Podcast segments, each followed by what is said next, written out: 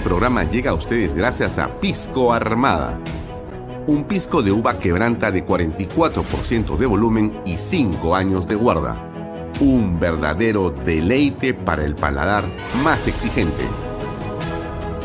Cómprelo en bodegarras.com y recuerde, tomar bebidas alcohólicas en exceso es dañino. Cumple el sueño de tu casa propia en las lomas de Yura. Paga desde 935 soles mensuales, con todos los servicios. Agua potable, luz eléctrica, pistas y veredas.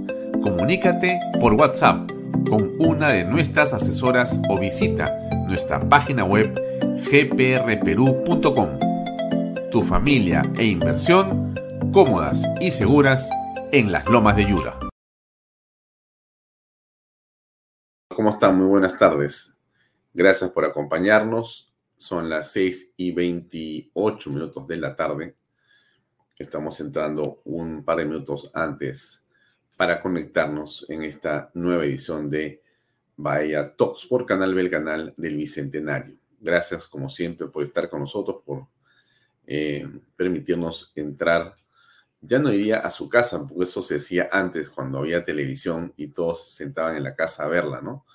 En todo caso, será gracias por dejarnos entrar a su celular, o a su tablet, o a su computadora. Y en todo caso, si nos ve en su casa, por supuesto, gracias por dejarnos entrar ahí. Bien, nos puede seguir en mis redes sociales, las redes sociales de Alfonso Baella Herrera, las redes sociales de eh, Canal B, en la página web de canalb.pe también usted puede encontrar el enlace para ver eh, este programa en vivo y en directo, canal b.p slash live, y usted va a encontrar ahí eh, este programa, por cierto, para poder disfrutarlo. También usted puede ver este programa por las redes sociales de eh, expreso.com.pe. Salimos eh, por eh, su Facebook y otras redes sociales más. También, como usted sabe, tenemos las repeticiones de los programas de Bahía Talks los días domingo por la tarde a través de la señal de PBO Radio 91.9 FM.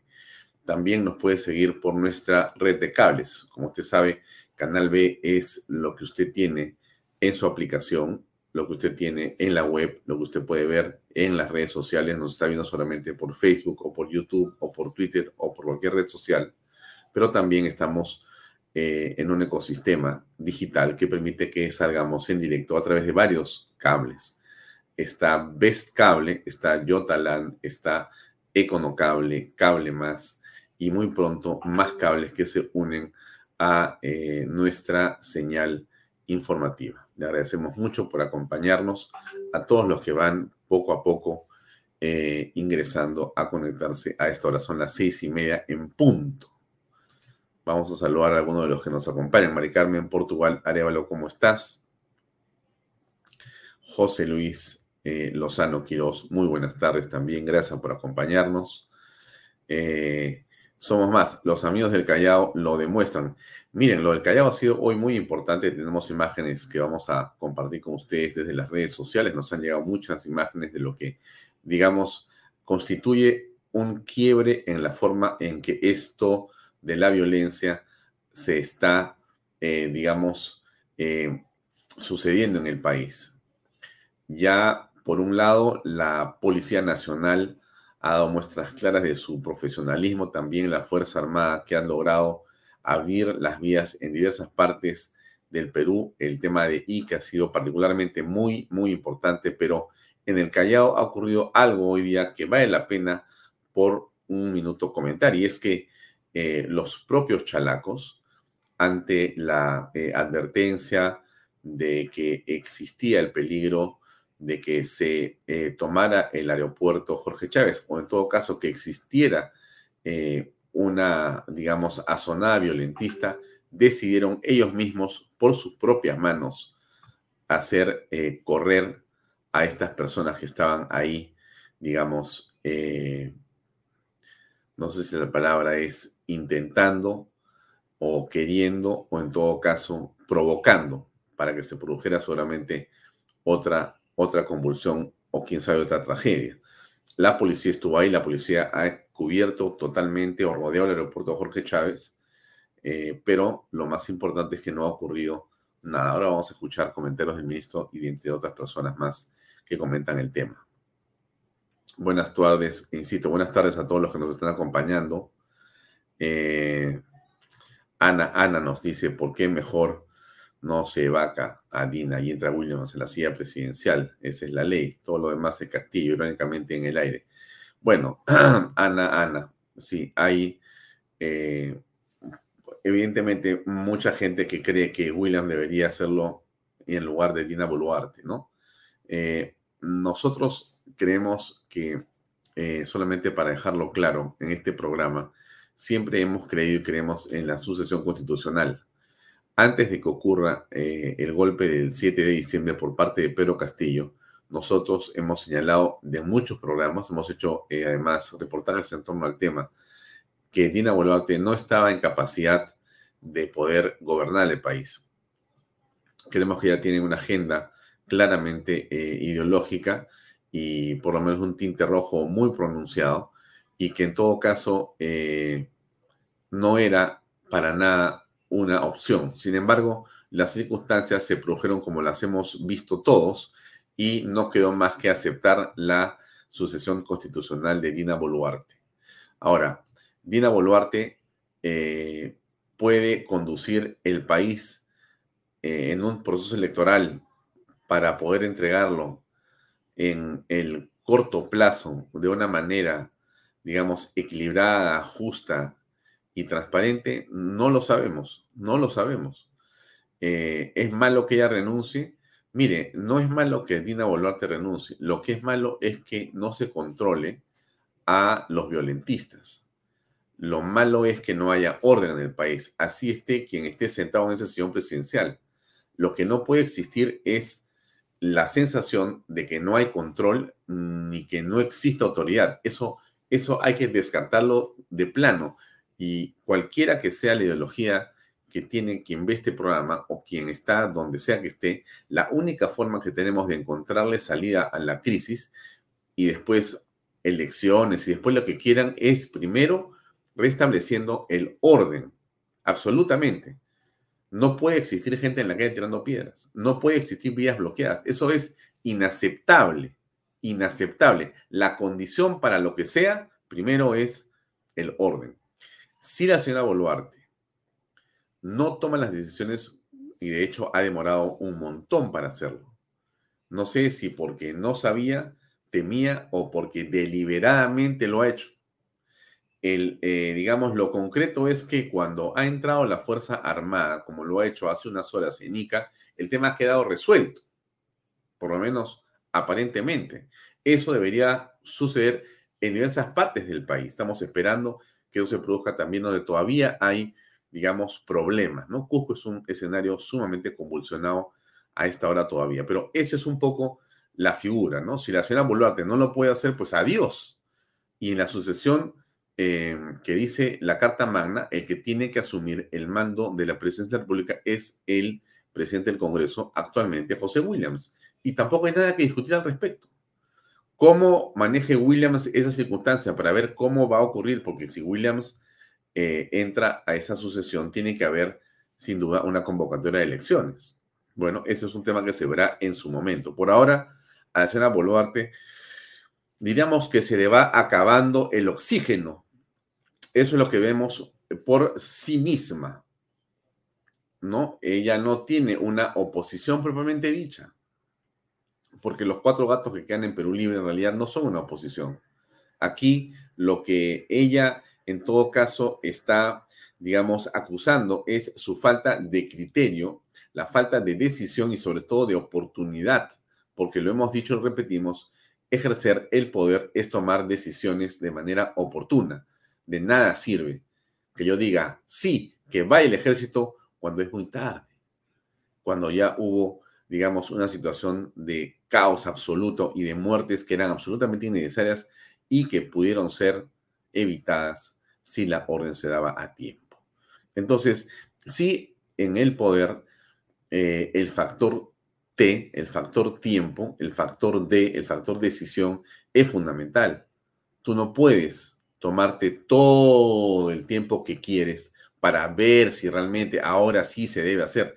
No, no puedes esperar, porque eh, las cosas en el Perú, en esta circunstancia en la que estamos, no se van a resolver solas.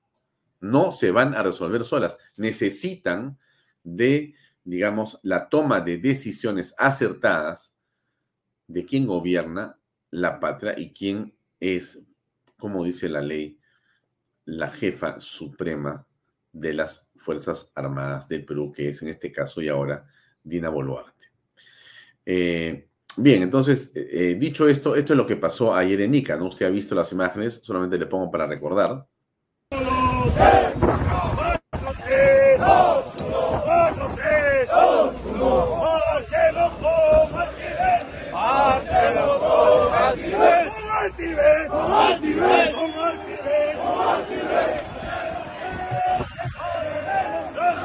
Martínez!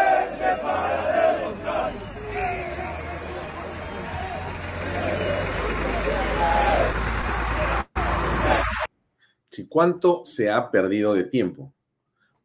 ¿Cuánto hemos perdido en vidas? ¿Cuánto eh, se ha erosionado, eh, digamos, los negocios, la confianza? ¿Cuánto es, eh, digamos, la sensación de desgobierno y cuánto daño, daño le ha hecho al país en no tomar decisiones a tiempo en ICA? Lo que ha ocurrido y lo que ha venido ocurriendo en Barrio Chino y en Expansión Urbana, que son las dos zonas más convulsionadas en ese corredor de Ica, estaba previsto desde el principio. Y cuando ha ocurrido, cuando ha ocurrido, la señora Boluarte tenía la potestad desde el principio de ordenar simplemente que se libere la vía. Y se ha liberado la vía sin un solo herido. O sea, es el punto sobre que tenemos que reflexionar. Eh, como lo hemos conversado tantas veces, en los estados, el monopolio de la fuerza lo ejerce eh, quien gobierna, ¿no es cierto? La policía, la Fuerza Armada, eh, por orden de los ciudadanos y en función de la estructura legislativa y legal de ese estado, eh, tiene el monopolio de la fuerza, usa las armas para defender justamente ese territorio de enemigos externos y también, por cierto, con su policía de circunstancias internas. La ley ampara el uso de esto justamente para proteger la vida de las personas y para que la nación, cualquiera que sea esta, pueda mantenerse y preservarse y no ser pues liquidada por una banda de mafias o por enemigos externos. Y eso lo ha tenido Dina Boluarte en sus manos desde el principio. O sea, ella ha podido conjurar esta crisis ordenando que las Fuerzas Armadas hagan lo que tenían que hacer. No salir a disparar ni a tirar eh, cohetes ni bombas a nadie. No asesinar a ninguna persona. Pero yo me pregunto si lo que ha pasado en la zona de Ica con la presencia de tanques y soldados, no pudo ocurrir en otros lugares del país con la misma, digamos, con el mismo resultado.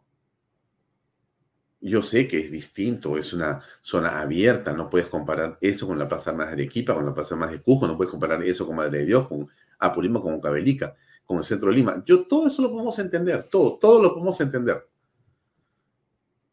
Pero lo que no se puede entender es que estamos hoy día 31 de febrero. Esto comenzó más o menos el 8, 9 o 10 de diciembre.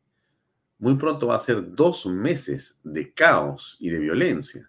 No te puedes demorar dos meses en comprender la naturaleza del problema y lo que tienes que hacer. No puedes hacerlo. O sea, no te puedes demorar.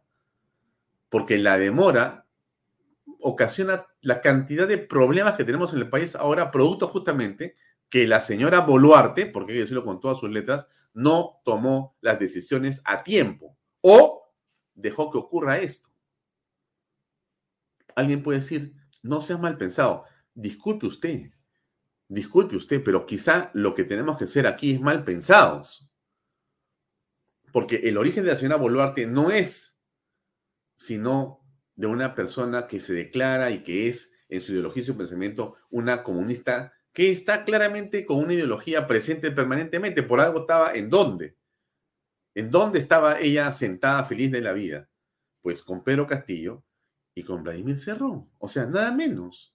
Con esos dos angelitos. En el centro estaba la señora Boluarte. O sea, no es que ella ha venido del Edén, no ha bajado del cielo, no camina con alitas blancas. Perdónenme. La señora Boluarte estaba en la triada de delincuentes, con el delincuente Cerrón y con el delincuente Castillo, y ella ahí. Entonces, por supuesto que tenemos todo el derecho a sospechar si esta dama va a ser capaz de tomar decisiones oportunas o si lo está haciendo como parte de un plan para terminar de hundir al Perú. Lo digo con todas sus letras. Y esto significa que puede estar inclusive engañando a sus ministros de Estado. No, ¿cómo vas a pensar otra vez recontra mosca? Todos ahí pues son súper inteligentes. Nadie puede sospechar que Dina va a hacer una cosa así. Miren, después de las cosas que hemos visto en el Perú, no me digan que hay algo que no se puede. No me digan que no, que eso no puede ser. No, pues, porque entonces no has estado acá, pues. Has estado de viaje. Pero si te has comido el periodo de Pedro Castillo y los últimos cinco años de política en el Perú, te a dar cuenta que cualquier cosa puede pasar. Cualquier cosa puede pasar. Entonces sí, tenemos la obligación de exigir decisiones rápidas. Los ciudadanos, nosotros no somos nadie, somos uno como usted, igualito. ¿Qué hacemos? Tenemos un programa para conversar en las noches acá y reflexionar en torno a los problemas. ¿Y qué decimos? Oye, esto realmente no puede estar ocurriendo en el país. Ahora, ¿qué es esto, no? ¿Qué cosa es lo que no puede estar ocurriendo en el país? A ver, escuchemos eh, lo que ha dicho hoy el ministro de, Defensa, pero mire usted la broncaza que se armó en el Callao en diversos momentos y lugares. Va.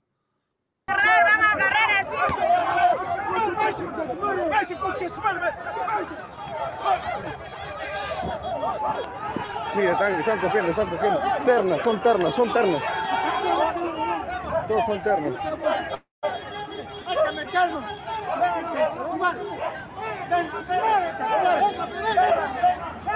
Mira, son ternas, mira, son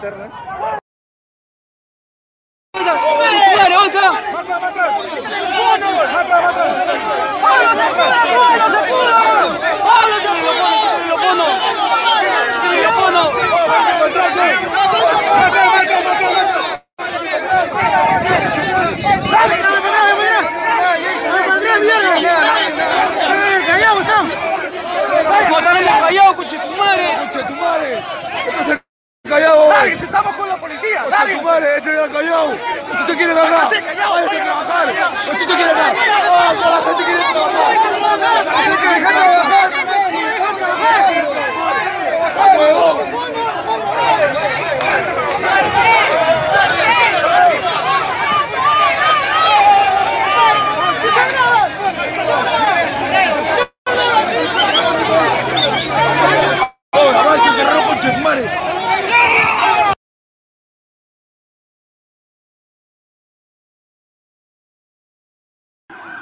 A la altura de la Pacas Mayo, a la altura de la cuadra 49.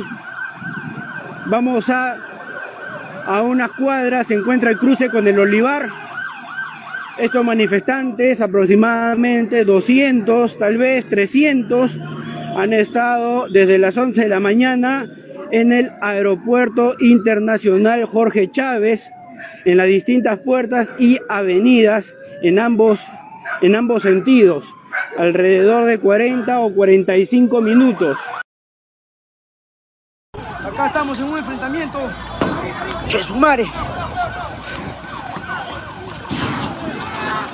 toda la gente acá.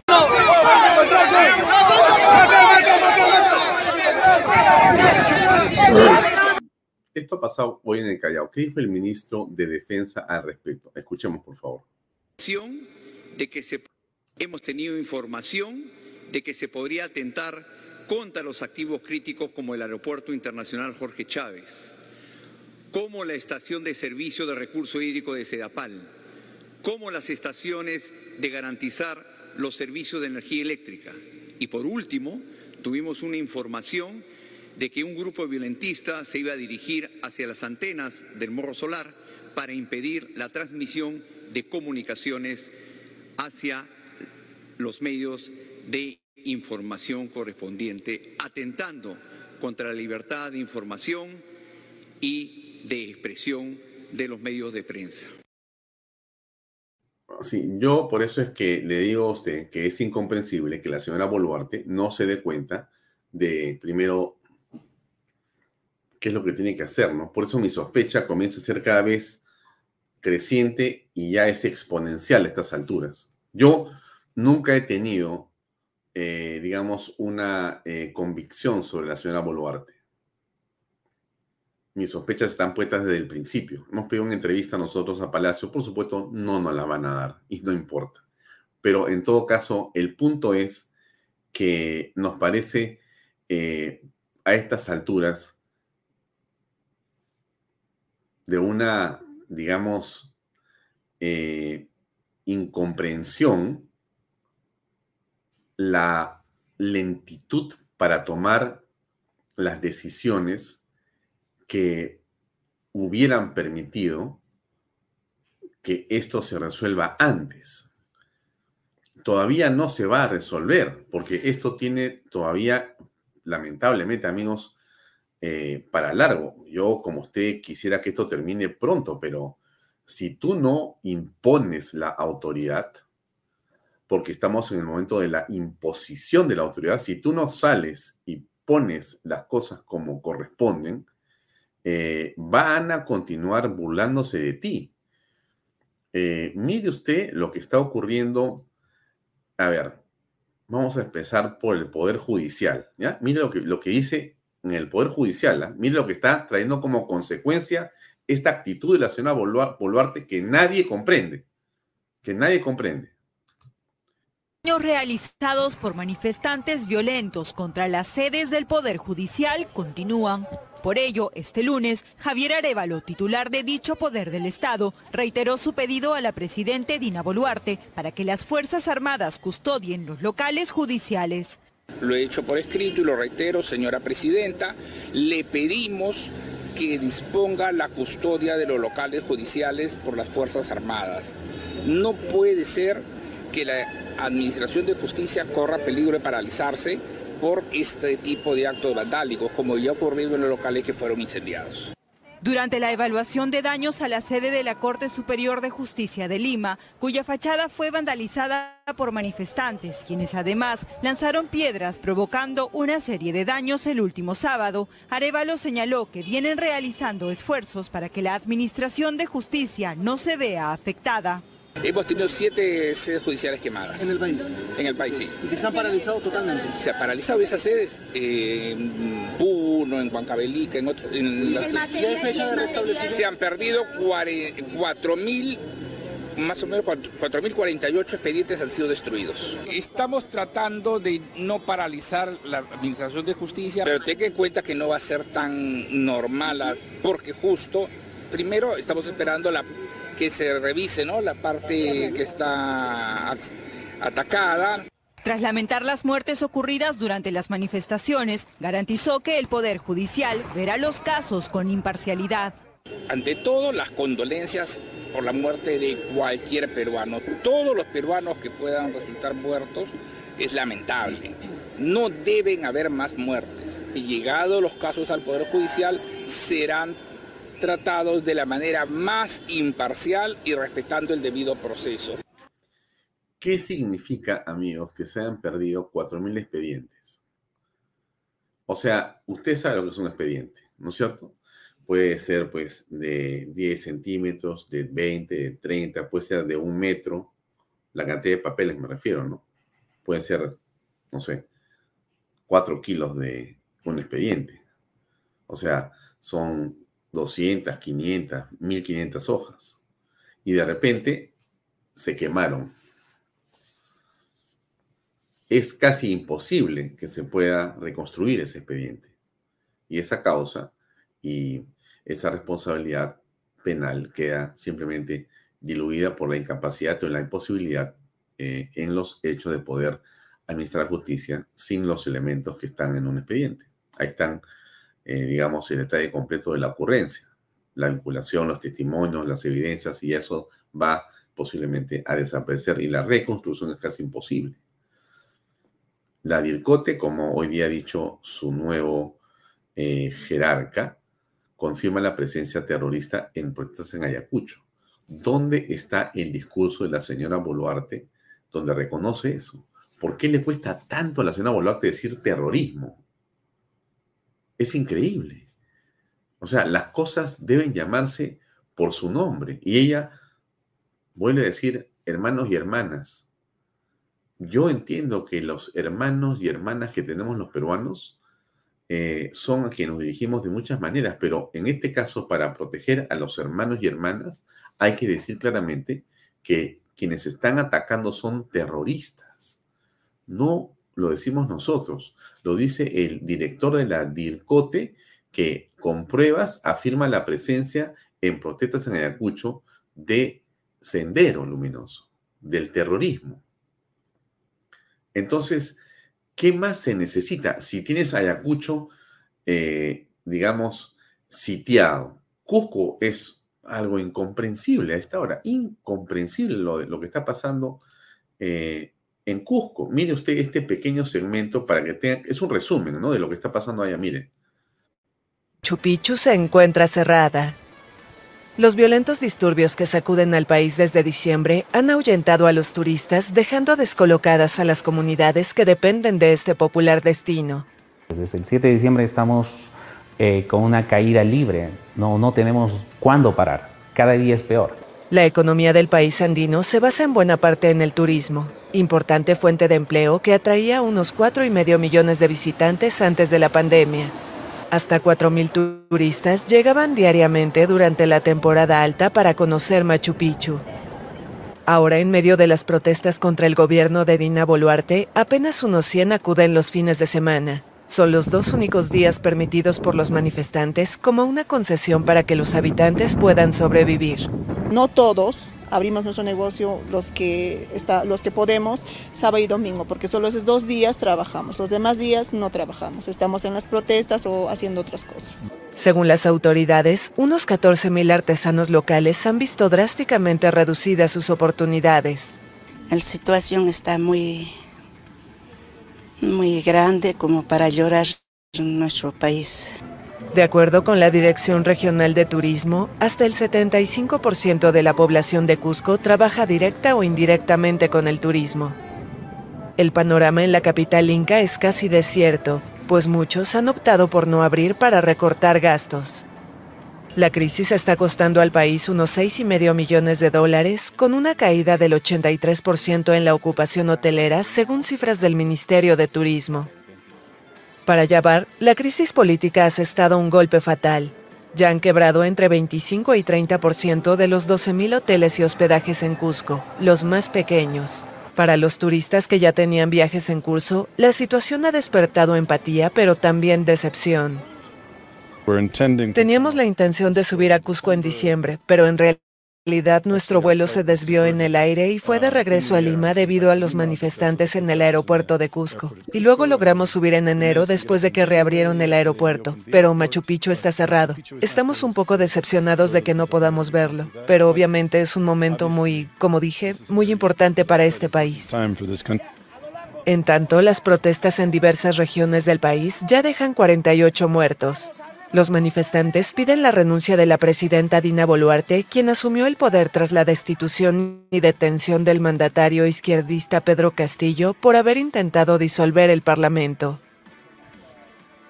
Bien, podríamos quedarnos horas hablando de Machu Picchu y del problema que implica la falta de toma de decisiones que ayuden a poder controlar a los bandos que están allá.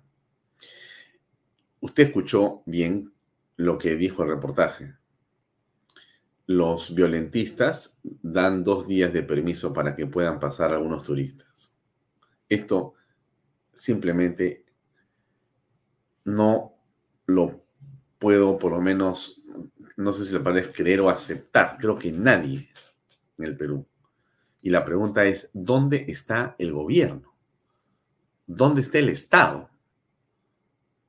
¿Cómo es posible que podamos estar frente a una situación así y el señor ministro del Interior, el señor ministro de Defensa, el señor primer ministro, el ministro de Turismo y la señora presidenta de la República no hagan algo para que Cusco esté operando al 100%. ¿Qué estamos esperando? ¿Qué estamos esperando? No hay, no hay una explicación eh, de esto. Simplemente es eh, una actitud de la señora Boluarte que está pensando en hacer discursos absurdos como el de hace unas noches. Domingo en la noche. Nadie hace un discurso en la zona domingo en la noche, solamente de Boluarte. Nueve de la noche, nueve y media. Parece que no tenía, digamos, ganas de dormir y vino a decir cosas que no tienen ninguna importancia. Cero, cero. Te paras a hablar 15 minutos para no decir nada. Porque dices, si no adelantan elecciones, voy a mandar un proyecto de ley que ya sabe que no tiene ninguna importancia. Y si no, entonces también al próximo gobierno, el próximo Congreso, voy a decirles que en la Comisión de Constitución tienen que ver los cambios completos de la Constitución. Perdóname, señora Boluarte, usted se equivocó absolutamente. ¿ah? O sea, absolutamente. Realmente yo no sé si estaba por ahí Otárola. Otárola se había ido a, su casa a descansar y la señora aprovechó y dijo, voy a hacer un discursito o un mensajito para que prueben que yo también puedo hacerlo sola. Porque lo que dijo fue, en términos muy prácticos, una barbaridad. Las dos cosas que dijo, absolutamente fuera de lugar, fuera de lugar. Eso es lo que está haciendo la señora Boluarte. O sea, eh, muy bien, muy bien que eh, haya liberado el barrio chino, muy bien que la policía esté haciendo su trabajo en el centro de Lima, pero la señora Boluarte no tiene, sin duda, las cosas claras. O sea, tiene una especie de, eh, digamos, confusión en la cabeza o, o realmente no tiene ninguna confusión y los confundidos somos nosotros, que queremos que la señora Boluarte va a hacer las cosas bien o medianamente bien y en el fondo está tratando como Castillo de engañar a todos. Esto no es querer molestar, no es querer... No, no, no, no, no, no, no, no. Porque aquí nosotros no nos hemos casado con Boluarte, ni con Castillo, ni con Cerrón. Y entonces lo que decimos es exactamente lo que leemos y lo que apreciamos y que ustedes nos acompañan en este pensamiento. Como dice Delia Esther Velasco Martigorena, ya se desenmascaró. Lo que dice Ángela, aberrante el discurso de la presidenta, jaja, mejor me río. José Espinosa, Dina, el domingo boicoteó los dominicales, roja nefasta. ¿Qué dice este Emi Selvel? Ella cree que se gobierna con discursos y así van 50 días. Sí, pues. Vega, vea, la quisimos apoyar por el bien del país, pero no dio la talla, debe irse.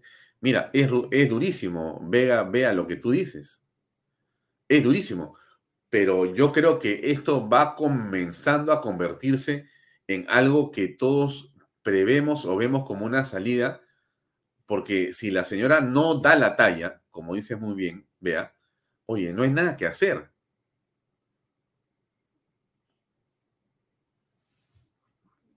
Muy delicado el tema, muy, pero muy delicado el tema. A pesar de eso, ¿no es cierto? Siempre existen, eh, con respecto de la policía, tres cosas para comentarle, ¿no? Una es, eh, primero, el invitado esta noche, que no lo he dicho por un error, pero que se lo voy a decir en este momento, aprovechando que estamos para cambiar un poquito de tema. Hoy día vamos a conversar con Oscar eh, Valdés, que ha sido ministro del Interior y también ha sido primer ministro en el gobierno de Ollanta Humala.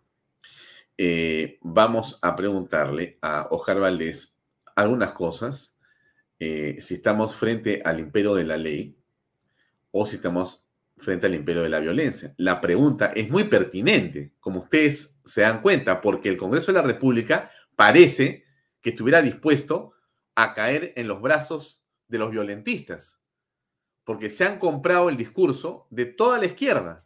Esto realmente para mí es incomprensible. Miren, yo al único que, al único que, estoy viendo, eh, digamos, con los pantalones bien puestos a esta hora, lo digo con todas sus letras, es a Renovación Popular.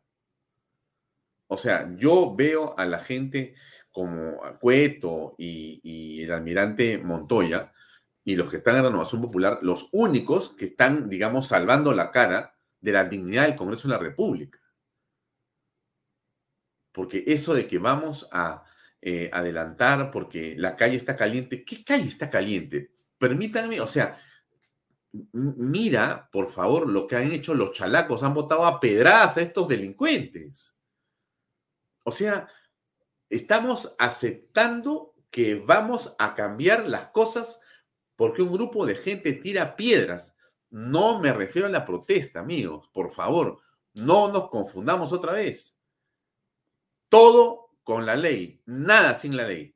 Todo con la ley y nada sin la ley. No se puede aceptar bajo ninguna circunstancia nada que implique extorsión o chantaje. Y cuando Nano Guerra dice, nosotros no aceptamos el chantaje y tampoco los negacionistas que quieren hacer el 26, entonces, ¿qué aceptamos? Lo que dice Nano. ¿Y qué es Nano? Nano dice, vamos a elecciones en octubre de este año. O sea, lo que dicen los chantajistas. Entonces, discúlpame, pero yo no entiendo. No, me hago que no entiendo, ¿no? Esto es en lo que estamos. Entonces hay que recuperar, estimados amigos, eh, el sentido de la realidad. Yo entiendo que hay mucha gente que se preocupa porque dice, no, tienes que contemporizar, no puede ser así, es que Dina no jala hasta el 26. Yo no sé si mm, la señora Dina jala hasta el 26. Ese es un tema que se verá cuando haya que, digamos, vacarla si es que el Congreso lo decide y sean los herramientas de juicio suficientes para hacerlo. Pero el hecho concreto y objetivo es que estamos en un régimen constitucional y eso implica que empezaron en una fecha y terminan en una fecha y no hay nada que hablar al respecto. Eso es, ese Congreso, aunque no te guste, y ese presidente y esa fórmula con Dina o sin Dina, aunque no nos guste. Y si hay un cambio, veremos si ese cambio es solamente el presidente de la República y el Congreso se queda hasta el 26, porque así dice la Constitución de la República. O sea, basta de estar no, en, abril del 24, mejor en diciembre de, enero del 24, mejor en octubre del 23, ya para que sea así, no vayan a molestar si tienen otra piedra. Las piedras te las van a tirar de todas maneras. O sea, hagas lo que tú hagas, Congreso de la República, las piedras te las van a tirar igual. Y el próximo Congreso elegido en la hipótesis del error que comete este Congreso actual de aceptarlo el lo, lo de octubre del 23 ese Congreso elegido el 23, ese Congreso elegido el octubre del 23, lo van a querer sacar en enero del 24. ¿Quiénes? Los mismos, los mismos. Bermejo, Cerrón y toda la comparsa de gente que está ahí. Los estoy escuchando diciendo, este Congreso nuevo es peor que el anterior. Obviamente. Entonces aquí o tú te cuadras con tu constitución de la República y dices, no me muevo ni un milímetro, así es pues. O sea, esto es la lucha por el poder. Esto no es una teoría, no es un discurso, no es una fiesta, no es un concurso. Amigos, esto es la lucha por el poder. Y eso significa que hay que tomar decisiones y hay que cuadrarse. Si la señora Boluarte no tiene la capacidad para cuadrarse, que deje el cargo y que entre Williams y Williams sabrá qué tiene que hacer. Pero lo que no podemos estar aceptando que la calle te marca la pauta. Eso es un error, es una barbaridad, una barbaridad, una barbaridad. ¿Qué dice la señora Echaiza al respecto? Una mujer con mucha experiencia, una mujer con mucha experiencia, una mujer eh, con la que uno puede discrepar por un millón de cosas. Pero ustedes escúchenla en su reflexión, amigos, por favor. Va a tomar unos minutos lo que voy a ponerles, pero yo les pido que escuchen la reflexión en una conferencia eh, en el Juego de los Pasos Perdidos que ella declaró hace unos minutos. Y, es bueno escucharla. Escúchela usted con atención. Una mujer con experiencia, una mujer que ha sido fiscal de la nación, una mujer proba, una mujer patriota. Insisto, discrepe con ella en lo que quiera, pero no le diga corrupta, no le diga vendida a nadie y piense que es una mujer que quiere lo mejor para el país. Escúchela, por favor. Ahí va. No soluciona lo que reclama la turba, la muchedumbre, porque no es el pueblo.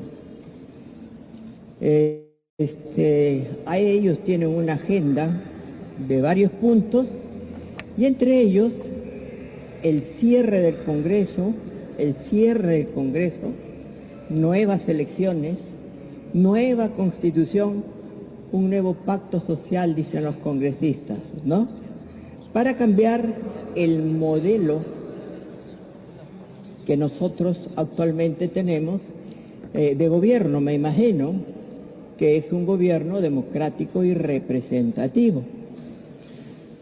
No sé si quieren cambiarlo por, uno, por una democracia directa o plebiscitaria de consulta al pueblo y no sé si saben cuál es el alcance, las consecuencias o qué significa una democracia directa, no lo sé.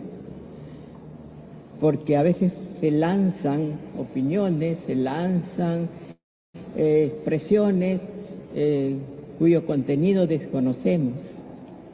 Y me parece que andamos en ese juego y esa muchedumbre a la que vemos por ahí enardecida, no sé si sabe qué es lo que quiere, porque finalmente actúa bajo salario. Parece que fuera, este, estaríamos volviendo al siglo XVI antes de que hubiera Estado, cuando los señores hacendados tenían sus propias fuerzas armadas, las llamaban codotier, ¿verdad? y los grupos peleaban contra los grupos en busca del poder. Acá vivimos en un Estado de Derecho, nos regimos por la Constitución, tenemos nuestra Policía Nacional y las Fuerzas Armadas que son las encargadas de custodiar el orden y de restablecerlo. Lo único que hace falta es una buena dirección, porque lamentablemente los temores o de pronto los compromisos han llevado a que el país se encuentre en la situación actual. Congresista, buenos días. En ese sentido, el texto sustitutorio que se está difundiendo, ¿ustedes no lo apoyarían y ustedes se mantendrían en la postura, en Renovación Popular, de que se deben quedar ustedes en todo el Congreso hasta el 2026? No se trata de quedarse o no quedarse. Se trata de una cuestión de principios. Se trata de defender este Estado de Derecho en el que nosotros vivimos, el que nos marca la Constitución y que contiene no solamente esta constitución, sino todas las que históricamente hemos tenido, las doce constituciones. Se trata de que vivamos eh, de acuerdo con lo que diga la mayoría, que el voto decida. En este caso, eh, como les decía, no es la muchedumbre la que me dice a mí que infrinja lo que yo debo vigilar, custodiar y exigir que se respete, como es la Constitución, porque no es el pueblo, como le digo, es la muchedumbre enardecida que actúa bajo la dirección de quien le está pagando el día a día. A eso vamos a ceder, a eso hemos llegado los congresistas o a eso han llegado quienes son los que reclaman que el Congreso se vaya, no somos de lo mejor. Nunca lo hemos reclamado.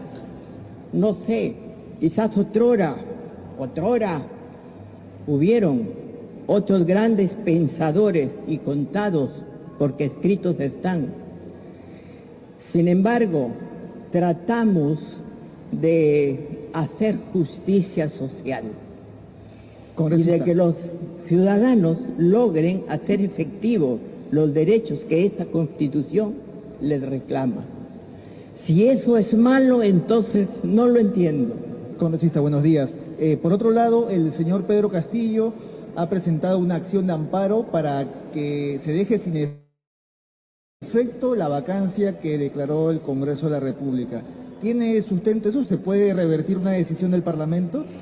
Mire, todos tenemos un derecho de acción Y lo podemos hacer efectivo a, a través de nuestras demandas y pretensiones puestas eh, para el análisis del órgano jurisdiccional. De ahí a que prosperen es otra cosa. Los jueces lo dirán, para mí no procede. El hecho es público, es evidente, no sé qué más puede ser. Además, consumado. Ahora, por otro lado, eh, la denuncia constitucional contra la congresista Sigrid Bazán por asusar a la ciudadanía, ¿usted le parece que tiene fundamentos como para que pueda proceder?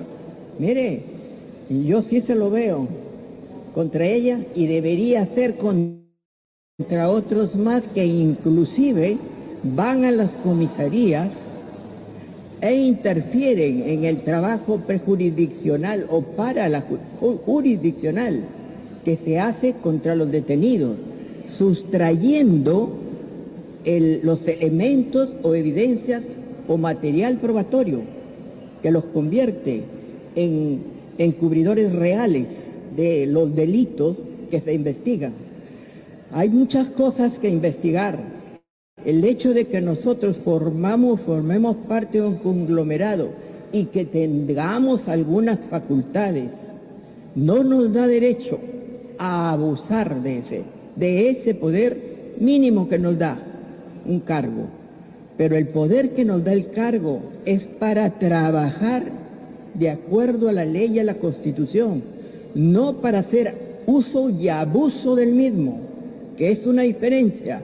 Y eso es lo que sanciona la Constitución y debe hacerse cargo la comisión, la subcomisión de acusaciones constitucionales. Congresista, ¿cómo está? Buenos días. Ayer tanto los congresistas Cueto y Montoya acudieron a la sede de la presidencia del Consejo de Ministros a una reunión con el premier Alberto Tarola. Él fue en calidad de vocero de la bancada, estaban al tanto de esta reunión que iba a mantener estos dos integrantes de la bancada con el premier. Él es el vocero de la bancada, probablemente lo ha consultado, yo me retiré temprano, eh, tenía una cita médica, no he conversado con ellos, más tarde seguramente nos informarán. He visto que tenía unas llamadas, pero lamentablemente no pude contestarlas. Congresista, disculpe, buenos días.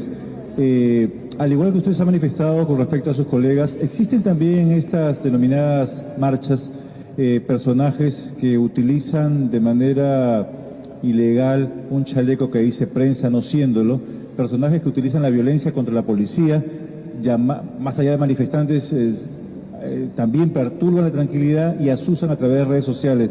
¿Qué hacer con estos personajes que ya incluso han sido reconocidos y que, reitero, se hacen pasar por periodistas?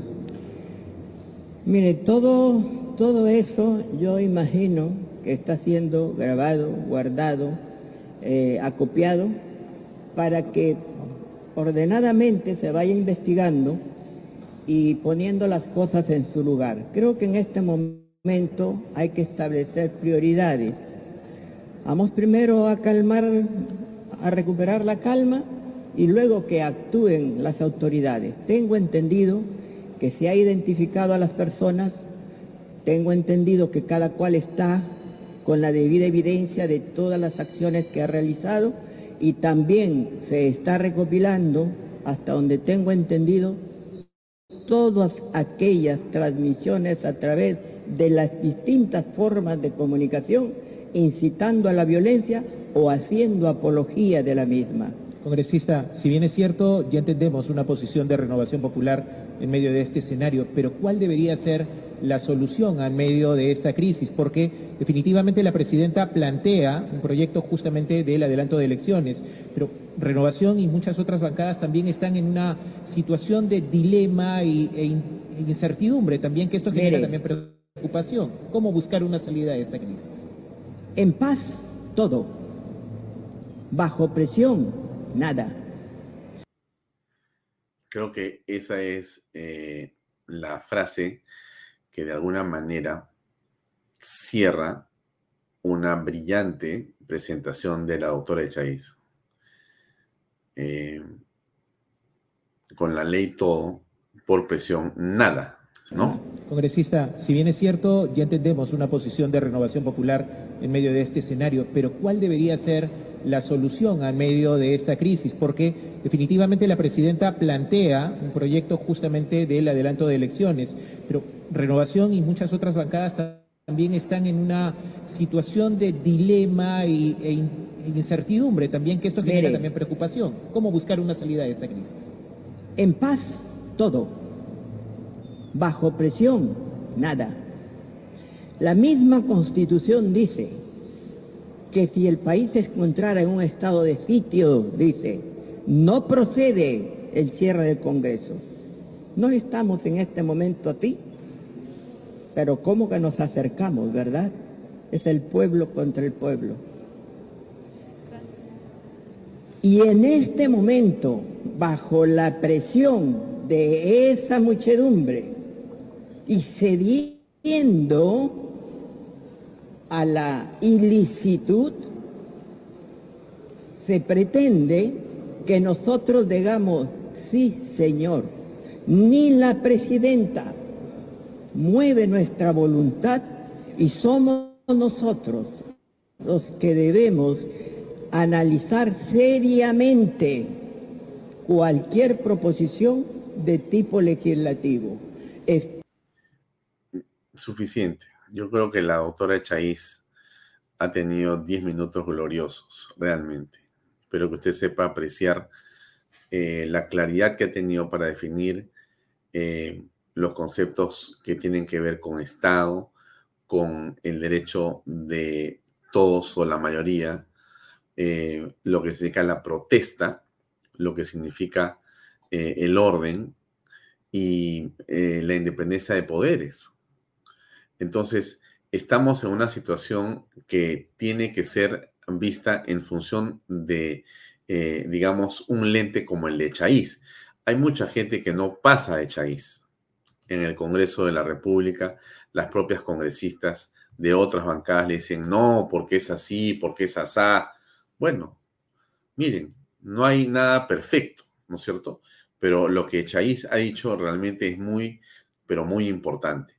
Miren, estaba leyendo esto de Perú 21, se, se los comento, incautan eh, cuaderno con registro de dinero para pagos diarios a manifestantes. Janet Navarro maneja la caja chica y en su cuenta bancaria consigna ingresos de hasta de 10.800 soles. Inteligencia de la policía ya la había identificado como una de las cajeras de las movilizaciones violentas en Lima este martes, en medio de una turba que pretendió crear caos en el aeropuerto internacional Jorge Chávez en el Callao, cayó Janet Navarro Flores. Navarro tenía en su poder un cuaderno que, para sorpresa de las autoridades, registra los gastos diarios que hacen los dirigentes ocultos para asusar las violentas manifestaciones en Lima.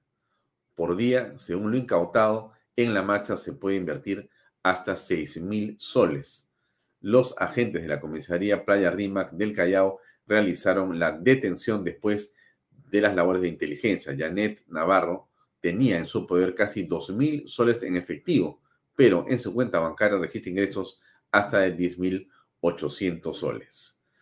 El 25 de enero, un grupo de manifestantes se trasladó hasta la Embajada de Estados Unidos en Surco, según el cuaderno de contabilidad incautado, ese día se gastaron 1.323 soles.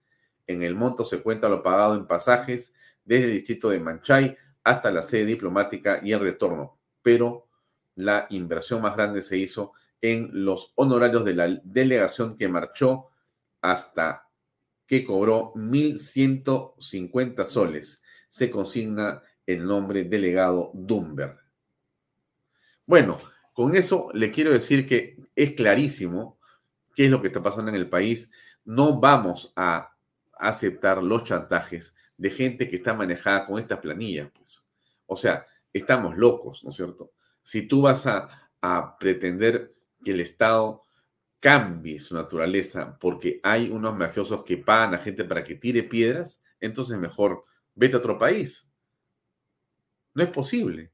Por eso yo creo que el Congreso ha cometido un error garrafal en los últimos días y ha continuado cometiendo el error. Si tú vas a permitir que sea eh, las, eh, huestes violentistas las que dicten lo que va a pasar en el país, entonces no hay nada que hacer. No puede existir, desde mi punto de vista, esa naturaleza en la conversación política. Lo ha dicho el autor Echaíz, paz primero y orden. No se puede aceptar chantajes, pero tengo la impresión que el Congreso de la República, de una manera equivocada, está finalmente aceptando los chantajes. Miren ustedes, amigos, lo que es, por otro lado, la solidaridad que cada vez vemos con más frecuencia de personas distintas, colectivos que son diversos en favor de la Policía Nacional. No importa cuántos millones tenga. Lo importante es que cuando uno no tiene, eso poco que tiene, lo comparte.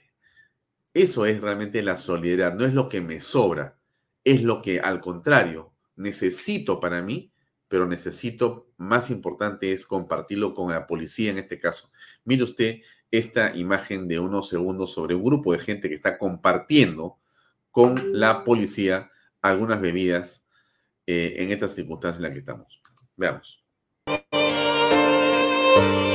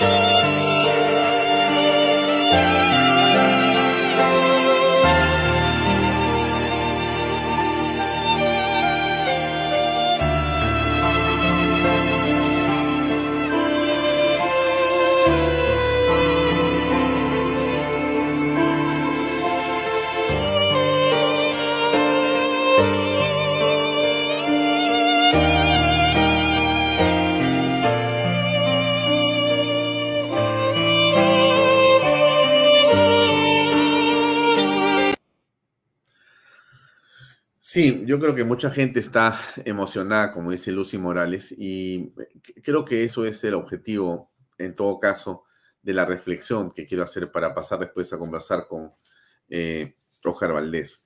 Y es el hecho de eh, comprender eh, la circunstancia de extrema gravedad en que se encuentra nuestro país y que necesita que los peruanos saquemos lo mejor que tenemos adentro de esa mayoría que somos capaces de hacer cosas fantásticas y que en la historia lo hemos hecho para derrotar a este nuevo enemigo que es este grupo de violentistas, este grupo de desadaptados,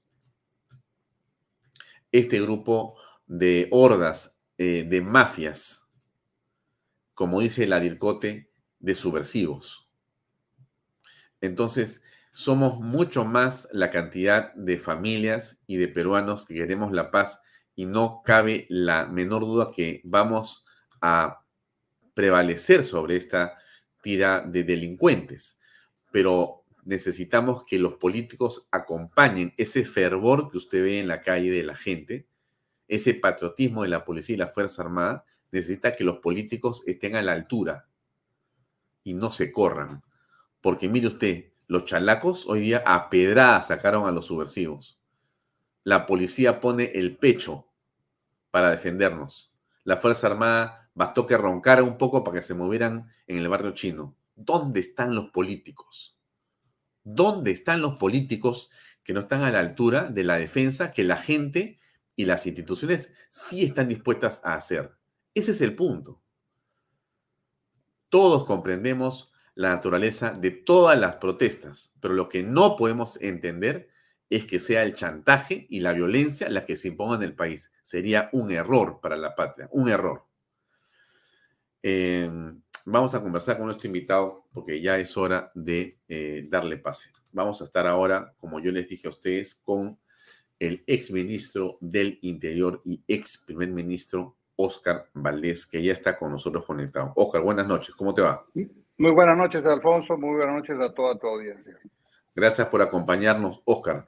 Eh, bueno, tu impresión sobre lo que viene ocurriendo en el Perú eh, desde el golpe de Pedro Castillo del día 7 de diciembre hasta la fecha. Han ocurrido muchas cosas.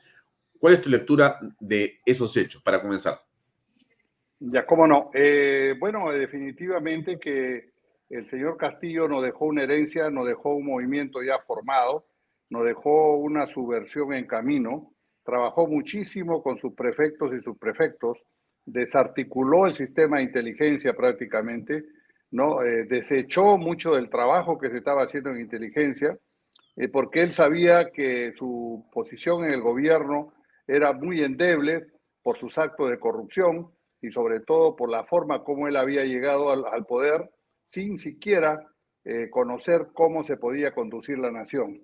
¿No? Eh, recordemos que no pudo nombrar un gabinete, los gabinetes que nombraban eran de puro impresentable, gente inclusive que había sido subversivo, gente que había estado en sendero luminoso, ¿no? Y esas cosas este, creo que se fueron reuniendo y ellos eh, nos dejaron una situación que el 7 de, diciembre, gracias a un, eh, un que se disparó este señor, prácticamente se suicidó políticamente, permitió de que el país pudiera realmente ver lo que se venía y lo que estaba ahí, ¿no? Y empezaron eh, la, desestabilización política y creo que también ahí algo influyó el Congreso, que el Congreso no inhabilitó a la señora Boluarte, ¿no? Pues, sabiendo de que se venía un caso, una vacancia contra el señor Castillo, y se conformaron, dijeron se va Castillo, y podrá quedarse esta señora y nos va a dar cierta estabilidad. Creo que esas cosas se dieron y lo que el señor Castillo realmente había estado forjando ha sido un movimiento subversivo. Si antes Sendero Luminoso, ahora el Movadef, se apoyaba en el narcotráfico, este señor buscó nuevos aliados. ¿Y cuáles eran sus nuevos aliados? Eh, los señores del Brain, que eran antiguos, y por supuesto los mineros ilegales. Por eso es que no es casual que se hayan este, bloqueado las carreteras en, Chala, cuando hay muchísimo minero ilegal allí, en Juliaca, donde está Rinconada y todos los mineros ilegales que hay ahí, y por supuesto en Madre de Dios, en Puerto Maldonado, en La Pampa, donde están todos los mineros ilegales. Entonces, estos señores no solamente este, lograron juntarse con gente subversiva del, del Movadef, sino también con gente de la minería ilegal. Y a esto hay que añadirle lo que está trabajando el Foro de Sao Paulo, que a través del ingreso de Bolivia se metió a través de Evo Morales y su poncho rojo a, hacer, a levantar las masas en todo lo que era Puno y la zona fronteriza. Creo que todo esto se ha conjugado y realmente eh, es una amenaza para el país. Y tenemos que verlo así, esta es una amenaza para el Perú. No estamos hablando de cosas pequeñas. Acá es el crimen organizado, más, la, más los senderistas que están contra el Estado, están tratando de subvertir, están tratando de desestabilizar y sobre todo eh, cerrar todo lo, que pueda hacer posible que el Perú avance hacia el progreso. Han atentado contra la minería. Acuérdese de la señora Mirta Vázquez que iba a alentar a, a, los mineros que estaban incendiando campamentos. O sea, nada de eso fue casual. Si nosotros hubiéramos tenido un servicio de inteligencia adecuado, que no se haya sometido al poder del, del, gobierno, sino sirva al Estado, esta amenaza estuviera, estuviera claramente graficada y señalada tal cual, y, los miembros, y acá también hay que echarle un poco la, el trabajo que han, eh, cuestionar un poco el trabajo de los servicios de inteligencia de las Fuerzas Armadas, que si bien desarticularon el Sistema Nacional de Inteligencia de la DINI, ¿no? Eh, quizás hasta la DIGEMIN, que podía estar un apoyo político por la cantidad de ministros del Interior que han habido, los servicios de inteligencia de las Fuerzas Armadas, ellos no se dejaron tocar y ellos han debido tener un diagnóstico muy claro de esta situación, eh, Alfonso. Ahora, ¿cómo eh, analizas el desempeño de Dina Boluarte como presidente de la República. ¿Cuál es tu lectura de lo que ha sido casi sus 50 días de gobierno? En mi opinión, la señora Dina Boluarte no debió asumir. La señora tenía serios cuestionamientos, no de ahora, ella fue la tesorera de los dinámicos del centro, ella estuvo durante todos los meses de gobierno del señor Castillo, ella estuvo en todos los gabinetes de ministros descentralizados que se, se sembraba el odio entre peruanos, o sea, ella no era ajena al gobierno de Castillo. Por eso yo digo que es un error que el Congreso no la haya inhabilitado. Y debió seguirse lo que institucionalmente corresponde, que el presidente del Congreso asuma. ¿no? Y yo creo que ese es lo que hemos debido pedir los peruanos, porque cualquier salida que se buscara tenía que ser constitucional. No basándonos en una señora que, acuérdate cómo esa señora cómo se expresaba durante la campaña electoral. Ella se mostraba como una persona que quería la Asamblea Constituyente, que los riquitos, los, eh, los ricachones de Miraflores, y, y ella es más de lo mismo, de Castillo. Entonces, Hoy día ella está tratando de buscar una salida echándole la culpa al Congreso. Bueno, el Congreso tiene sus propias faltas y su, propio, su propia cruz, pero esa es el Congreso. Eh, acá, eh, para poner orden en el país, se necesita el Ejecutivo. El Ejecutivo tiene la fuerza, el Ejecutivo, eh, el presidente es el comandante supremo de las Fuerzas Armadas y Fuerzas Policiales. Yo no, no, no, sinceramente me ha alegrado que liberen ICA, todo lo que estaban ahí, eh, el bloqueo de la carretera, pero estoy insatisfecho totalmente, Alfonso. ¿Por qué? Porque el Perú sigue, el Perú sigue bloqueado. Tenemos un puerto Maldonado bloqueado, tenemos, no hay comunicación entre Puno y Cusco, no hay comunicación entre Cusco y Puno y Arequipa. prácticamente eh, los vándalos a cada momento, cuando salen, paran Tacna, paran Moquegua, paran Hilo, y realmente eh, estamos en un desgobierno. Pienso que la carretera, el bloqueo de la carretera de Panamericana, sí, hay que aplaudir, hay que aplaudir la labor de la policía, hay que aplaudir la labor de la Fuerza Armada, pero no nos debemos contentar solo con eso, Alfonso. El Perú está parado en muchos sitios y eso le está haciendo un grave daño a la economía nacional y grave daño a la economía de todos los, en este caso todos los sureños. Los sureños no tenemos gas, las industrias han parado no tenemos, no tenemos gas doméstico, ¿no? Los sureños se eh, eh, toda la cosecha se ha, prácticamente se ha malogrado. Eh, los sureños no tenemos la posibilidad de mandar nuestros productos a Lima ni abastecernos de Lima de provisiones, o sea, insumos, sea materias primas para funcionar la industria. Creo que hay una tarea pendiente para la Policía Nacional y las Fuerzas Armadas, siempre y cuando el presidente de la República, el Ejecutivo, le dé el apoyo político, porque no podemos mandar a los policías pues como muñecos de jeve, muñecos porfiados, a que reciban piedras, bombardas, ¿no? Y, este, y los pobres estén ahí solamente con su escudo y su, casco. No podemos hacer que las Fuerzas Armadas salgan a, correr y cantar por las, calles. Tenemos que tener una actitud más firme. Cuando se utiliza la Fuerza Armada, yo no estoy diciendo que haya más muertos, se tiene que utilizar profesionalmente y las Fuerzas Armadas saben cómo actuar, pero necesitan una, una, que los policías y la Fuerza Armada vayan con sus eh, herramientas, sus armas de reglamento que la, la, nación les ha dado para casualmente solucionar cualquier problema de defensa interior del territorio, ¿no? Eh, y si se ha logrado, digamos, liberar ICA y ciertas otras circunscripciones, quedando todavía muchas otras lamentablemente bloqueadas. ¿Cuál crees tú que es la razón por la que la Fuerza Armada no logra eh, aplicar, digamos, esa misma eh, vehemencia o esa misma, eh, digamos, ejecución en otros lugares? ¿Por qué crees que ocurre esto? ¿Es responsable Dina Boluarte? Es, una, es problema de la señora Boluarte, es una decisión política y yo tengo mis dudas, discúlpame Alfonso, no quiero ser pesimista, tengo mis dudas de que la carretera panamericana continúe desbloqueada, porque yo no he visto capturas, no he visto detenciones de todos los líderes que han estado cerrando este paso. Nada nos garantiza que mañana la Fuerza Armada o la policía se vaya a otra área y esto lo vuelvan a, bloquear. Eh, acá tiene que haber una tarea también de la Fiscalía, y lo he dicho varias veces, en estos mítines, en estas, estos este, bloqueos, la policía ha debido actuar con todas las armas tecnológicas de hoy en día, drones, eh, eh, gente que esté filmando y que podamos no solamente en el día repelerlos, pero en la noche capturarlos en su domicilio, para que esto no se vuelva a, suceder. Eso no, no, hemos visto, no hemos visto que la Fiscalía, se, ha, se, ha, anunciado que la Fiscalía en varias oportunidades ha estado ahí, la Fiscalía ha debido estar presente ahí en, eh, ese tipo de movimientos, amotinamientos, ese tipo de vandalismo, para que pueda testiguar y haya pues la fragancia, ¿no?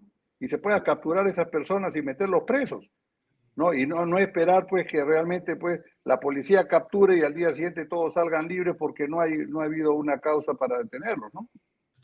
Si la señora Boluarte no toma las decisiones, eh, ¿qué cosa es lo que debería ocurrir con ella?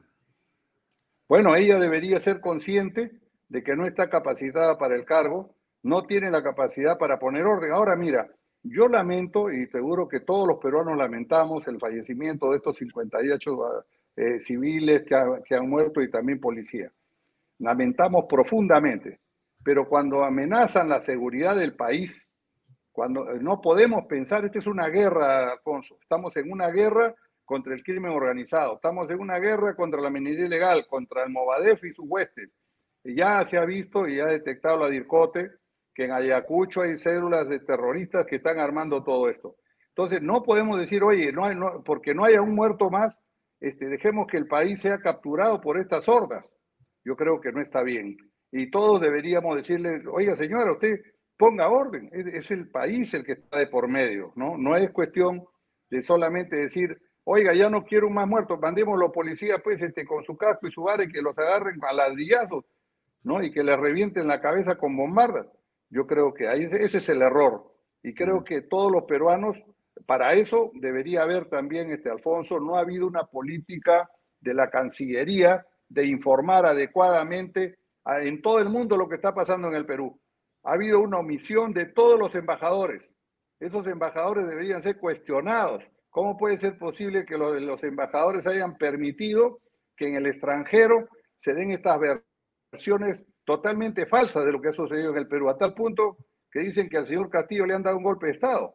¿Dónde están esos señores que ganan sueldos fabulosos, tienen propiedad, casa pagada, con auto, con chofer? ¿Qué están haciendo? Eh, esta es una defensa del Perú, tanto interior como exterior. Ahora, eh, frente a esta situación, ¿cómo ves eh, el Congreso de la República, que es en todo caso eh, el otro espacio donde también se ejerce poder. El, el, Congreso de la República te decía que también tiene su cruz y su gran cruz es que realmente al no haber los partidos políticos, perdón, prácticamente siempre elegimos más de lo mismo.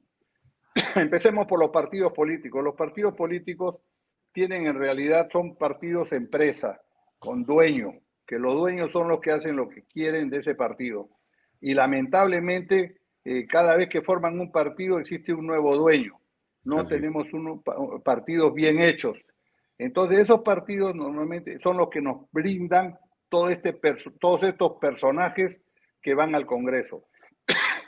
yo también siempre he defendido que en el Congreso hay muy buenas excepciones hay gente, hay muy buenos congresistas, y los hay, jóvenes y buenos, pero la mayoría es la que realmente le da la nota al Congreso. Y ese Congreso realmente eh, también es el gran culpable, creo que lo conversamos en uno de tus programas anteriores, de haber permitido y darle la confianza a gabinetes de puro impresentables, con el, por el miedo de la bala de plata y la bala de oro. Permitieron muchísimo estos señores. Estos señores son los que prácticamente han permitido que la señora Boluarte eh, ingrese como vicepresidenta, cuando debieron hacer que vaya el presidente del Congreso, ¿no? Y eso es lo que constitucionalmente siempre ha hecho. Lo que pasa es que la gente dice, oye, pero en el Congreso hay que elegir nueva junta directiva cuando se baja el presidente, porque eso sucedió con Paniagua. Bueno, con Paniagua, sucedió, con Paniagua sucedió eso porque la señora Hildebrand era del partido de Fujimori. Entonces, lógicamente, no podía quedarse pues eh, la presidenta del Congreso y hubo ese cambio.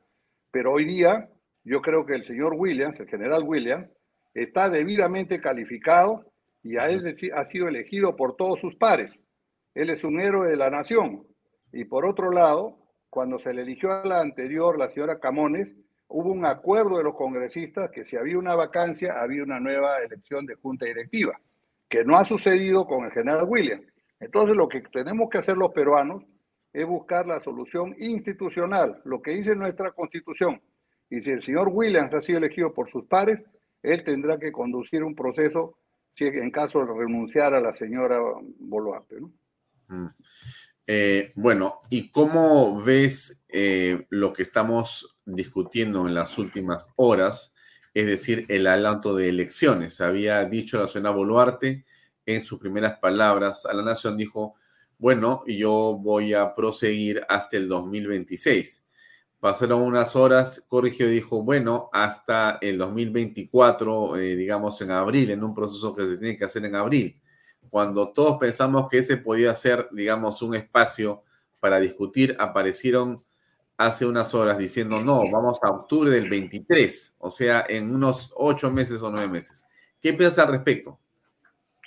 Que es eh, quiere decir que la señora Boluarte no ha sido preparada ni se siente ella moralmente ni éticamente eh, respaldada por sí misma para poder estar en la presidencia, porque no puede ser que diga, oiga, yo me quedo hasta el 26.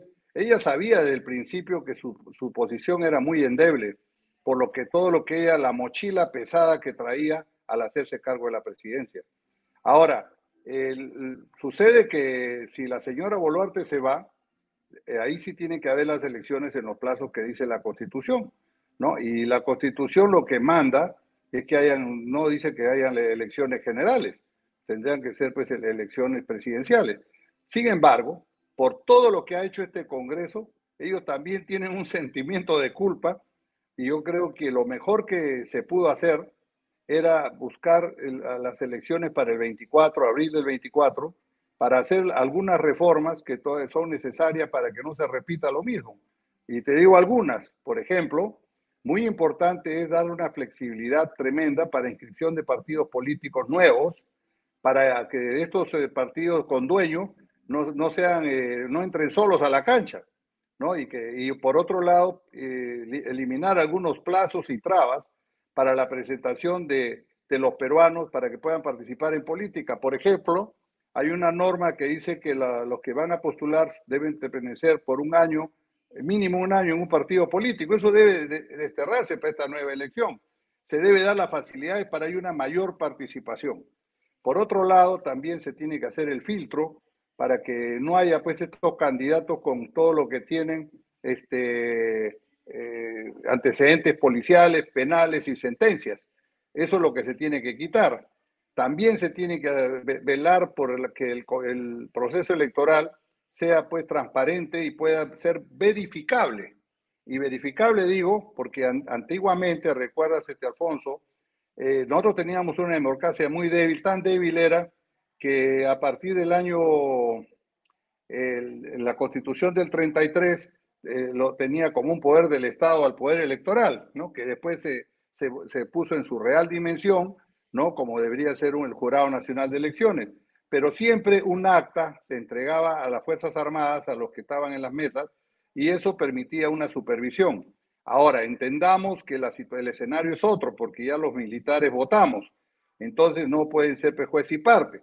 Lo que sí se puede hacer que a un organismo como la Contraloría, la Defensoría del Pueblo, no sé, de repente eh, otro organismo estatal potente, eh, sea el que recolecte una, un acta para que se pueda verificar lo que ha sucedido en el proceso electoral que no se pudo hacer en la última elección y hubieron muchas dudas y sospechas de que hubo fraude, ¿no? cosa que no se, no se, no se verificó nunca. Esas cosas se, deberían hacer. Otra cosa que se debería hacer también eh, para estas próximas elecciones es que de alguna manera u otra este, los, las responsabilidades de los gobiernos regionales y locales también estén definidas. Porque has visto tú en estos problemas que estamos eh, pasando, los regionales, los, gobiernos regionales y los locales se ponen de costado, como si ellos no representaran a la población. Yo he estado esperando en Tana que mi gobernador y nuestros alcaldes nos liberen de todos estos vándalos y podamos desplazarnos libremente por la, por la calle, ¿no? Entonces, esas cosas yo creo que no, no se han dado y también eh, hay que llamar a la reflexión a los gobernadores regionales y, alcaldes que ya han sido elegidos para su periodo y tendrán que terminar. Pero esas cosas yo creo que deben quedar muy claras y también otra cosa que yo pienso que se tiene que hacer es que la, eh, todos estos señores que han, pasado por el Congreso no tengan la posibilidad de reelegirse. Ellos están hablando ahorita de elecciones complementarias, están tratando de cómo acomodarse. Y por otro lado, con esto acabo, Alfonso, eh, yo estoy de acuerdo con la reelección de los congresistas, estoy de acuerdo con la bicameralidad, pero lo que no estoy de acuerdo es que se haga para en este, estas reformas en este Congreso, ¿no? Porque realmente la población votó en un referéndum, el 90% contra la bicameralidad y el 80% a favor de la no reelección. Entonces, y eso está muy, muy, muy fresco, ¿no? Ahora dicen, oiga, pero eso lo hizo Vizcarra y Vizcarra, pero no, Vizcarra no firmó por todos. Entonces, eh, a pesar de que es fundamental para cualquier reforma política estos dos aspectos, yo creo que no es oportuno, Alfonso.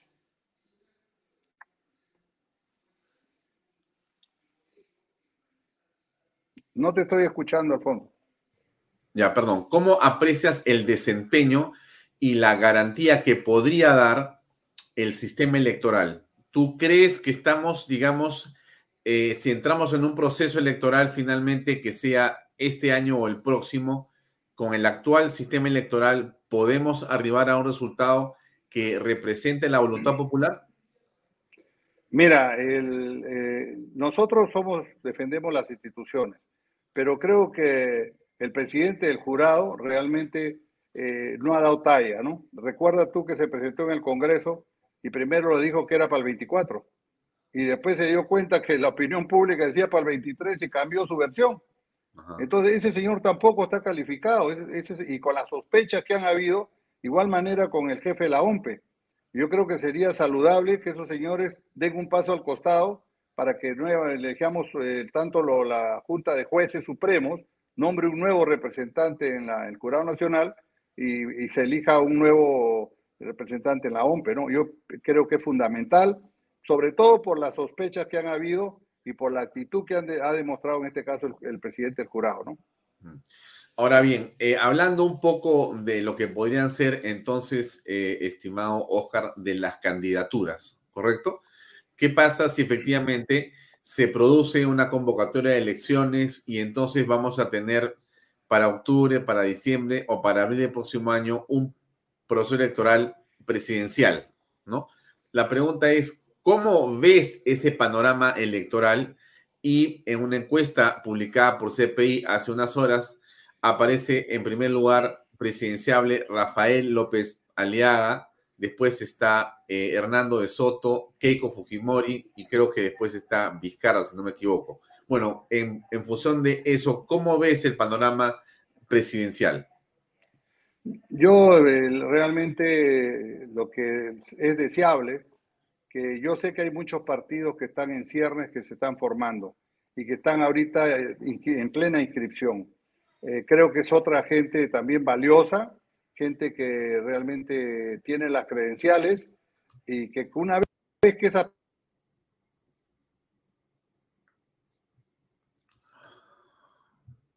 eh, aló, aló, aló. Algo pasó con la cámara de Ojar. Me parece, acá está. No, Ahora... la, la, población no está consciente todavía que no conoce a los nuevos candidatos. Yo creo que hay gente que está, va a postular, que ya se han anunciado inclusive, gente nueva, gente con credenciales y que estoy seguro que una vez que la población sepa esa, esa inclinación que ha mostrado por esos candidatos que ha mencionado, yo creo que va, a cambiar. ¿no? Tenemos que eh, proponer, eh, eh, una, debe haber nuevas, nueva gente gente que realmente deje de, de, de, lado todas estas personas que ya son los que siempre se presentan, ¿no? Mm. Bueno, pero tú ves capacidad para poder, este, en los que, en los que hay, eh, yo creo que Rafael López Aliaga va a quedarse en la Municipalidad de Lima, tiene un compromiso intenso con mucha gente. Me parece que Hernando sí está muy interesado en, este, digamos, participar, me parece, porque el lenguaje corporal, lo que dice, la forma, eh, me dicen que Keiko no va, que Keiko no va a participar para la presidencial. Vizcarra creo que está habilitado. Eh, ¿Ves a Quiabra como un posible candidato? ¿Algo pasó con la cámara nuevamente o, es, o soy yo?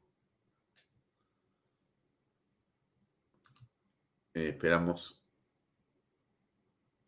Como está inhabilitado, el señor López Aliaga ha dicho claramente que no va a postular. Yo creo que él tiene que ser, cumplir su palabra, es lo mejor que podría hacer. ¿no? Eh, Keiko Fujimori también ha dicho que no va a postular. Entonces, práctica, prácticamente tenemos que buscar otra gente que pueda postular. Y creo que no voy a mencionar a ninguno de los que yo he escuchado que se van a presentar, pero tengo, hay muchas expectativas en esta nueva gente que tiene, ha demostrado capacidad en otras funciones y que yo estoy seguro eh, podría ser muy buen papel y sobre todo se están rodeando de gente de mucha calidad, ¿no? Mm. Ahora, ¿tú consideras, eh, estimado Oscar, que es posible que, eh, digamos, se planteen alianzas y que, digamos, no ocurra lo que pasó en la anterior elección donde la derecha se fraccionó en tres o cuatro candidaturas que permitieron que gane justamente Pedro Castillo? Bueno, lo ideal sería que se haga un frente, ¿no? De, que reúna varias personas con la misma ideología. Y en eso, Alfonso, yo creo que acá hay dos posiciones, ¿no? Los que queremos un Estado pequeño, con mucha inversión privada, ¿no? Donde el Estado sea solamente un gran observador, programador, facilitador y lo que quieren, lo que quieren un Estado que, sea, que haga de todo, ¿no? Creo que ahí podemos diferenciar para no tocar derecha ni, ni izquierda, ¿no?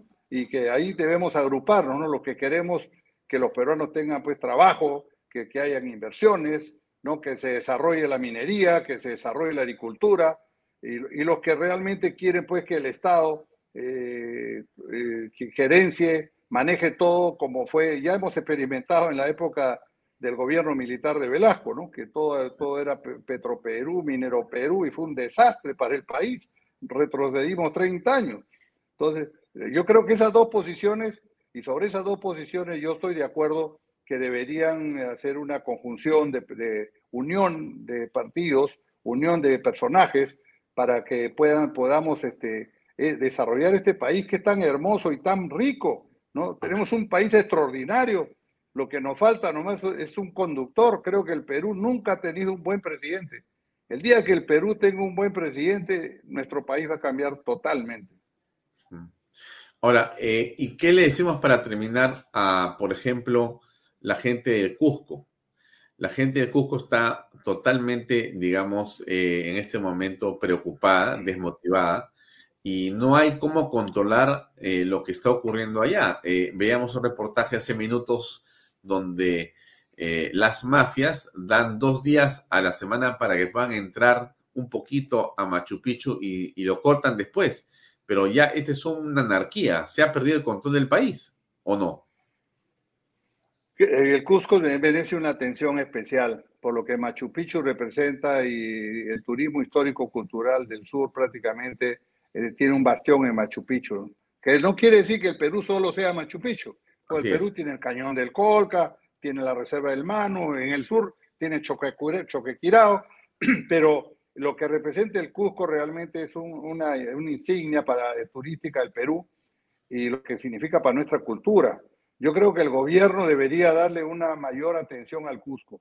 ¿no? Yo no he visto hasta ahora que vaya pues, este, el primer ministro, que vayan los ministros a, los Cusco, a la zona sur del Perú.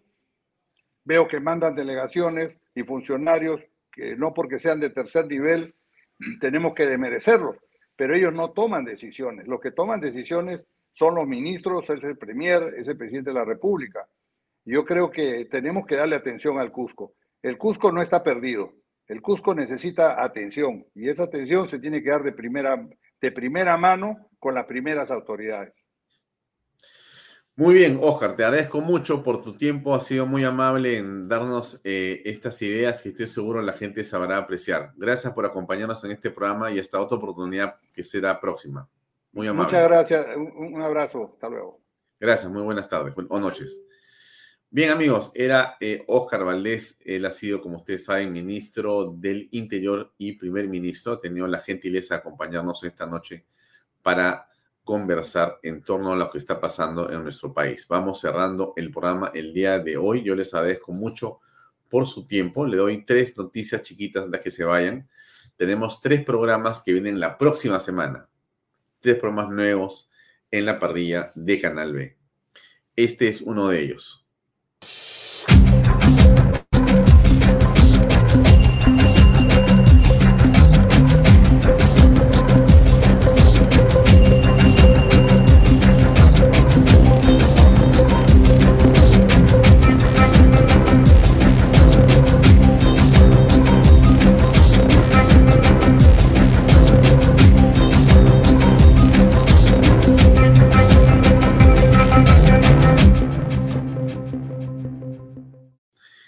Así es. Y eh, tenemos este otro que también es la próxima semana su estreno.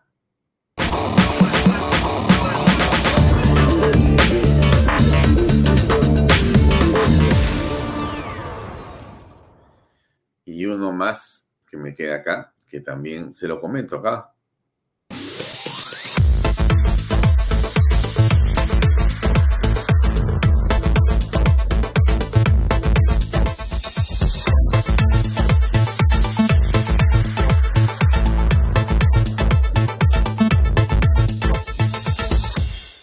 Son tres, perdón, ah, son tres eh, programas que van a eh, mejorar la parrilla de contenidos para todos ustedes. Vienen más cosas en las próximas semanas. Gracias por acompañarnos. Mañana a las seis y media en punto en una nueva edición de Bahía Talks por Canal B, el canal del Bicentenario.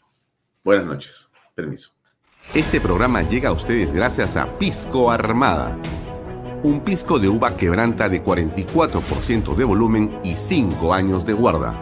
Un verdadero deleite para el paladar más exigente. Cómprelo en bodegarras.com y recuerde, tomar bebidas alcohólicas en exceso es dañino.